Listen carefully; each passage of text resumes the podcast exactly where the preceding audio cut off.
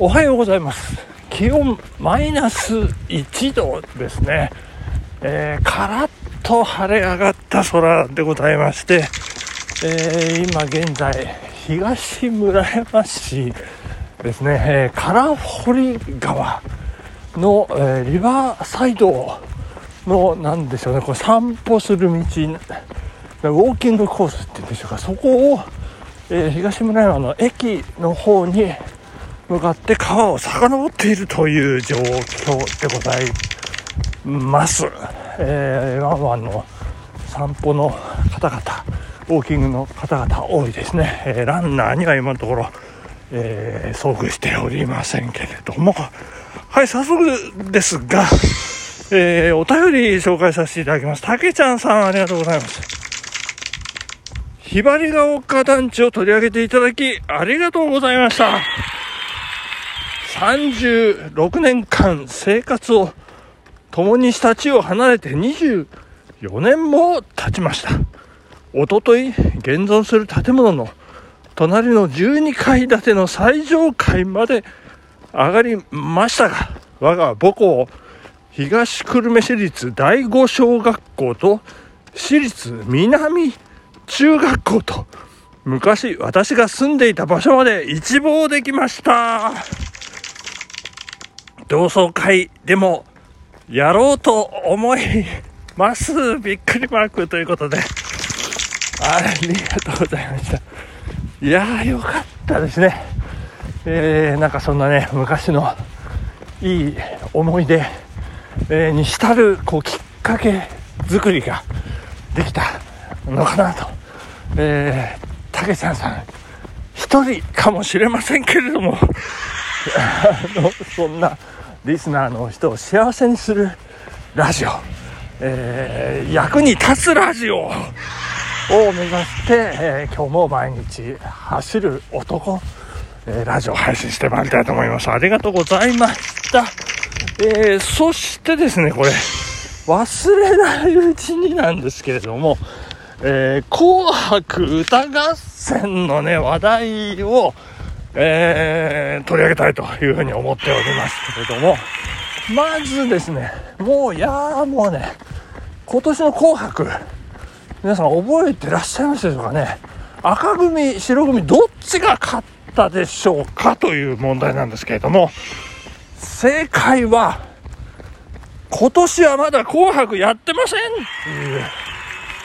これ皆さんね、あの、新年、親戚集まった時にね、やってください。あのー毎年引っかかる子がいますからね。今年紅白どっちかだってね。ち、あの、ちなみに、ちなみに、えー、昨年2022年の紅白歌合戦は白組の勝利ということでございましてですね。いやこれ、私、あの、したたか飲んでしまいましてですね。実は一番いいところで、えー、気を失っていたというね、もうひどい、うん、状態で、なんかあんまりいい思い出はないんですけれども。で、しかも録画予約私夕方、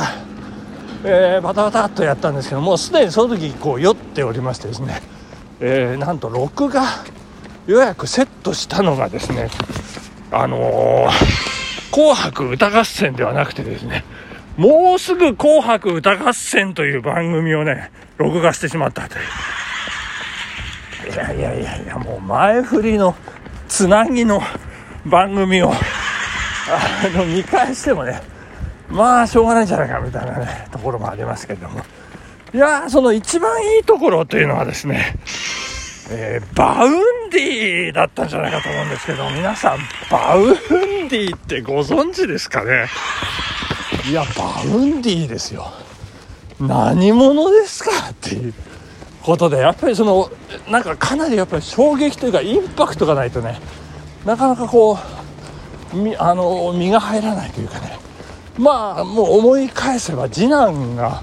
あのなんかデビューアルバムを買うだ買わないだでそう言われてみると我が家のですね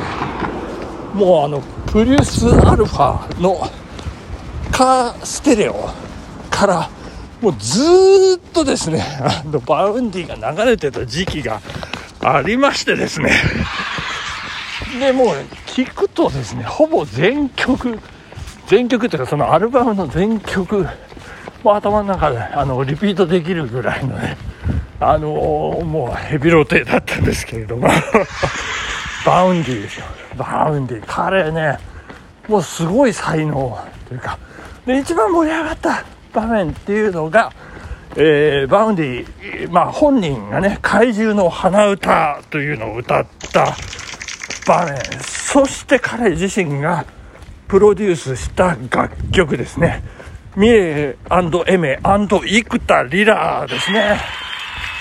いやー彼女たちがねまあ美しい歌声まあファーストテイクですとかまあいろんな、えー、ネットで配信されてる、えー、美しいハーモニー、えー、そこに、えーバウンディがねこう歌をかぶせていくと最高の「紅白」こんなもんかよっていうね、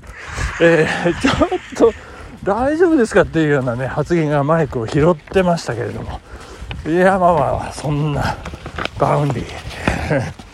えー、ででででででででででででででででで歌えませんけどねあのいやララララララララララララですね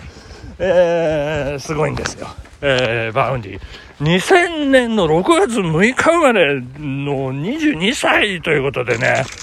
若いんですよで生田リアも2000年生まれ22歳ということでね若いんですねでちなみになんか次男曰く歌のうまい順はミレイ、エメ、生田リラだそうですけどね。いや生田リラが3番目という。まあその、まあ私が大絶賛してる生田リラを抑えて、さらにその上を行く歌姫2人にこう生田リラ引っ張られるかのように、えー、歌ってるというアンサンブルですね。まあ皆さんぜひ紅白えー、あのなんか YouTube ではちょっとダイジェスト版がね上がってますんでぜひ見ていただければと思っておりま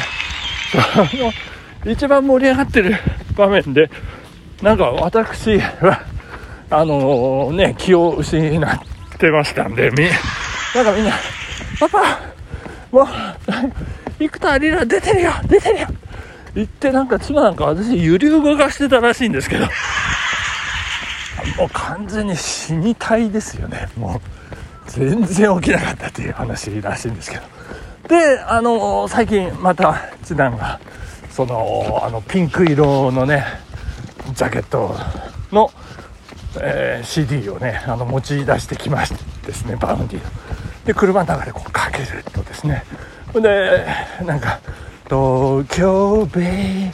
でララララちょっとねアンニュイな感じの 曲とかですね。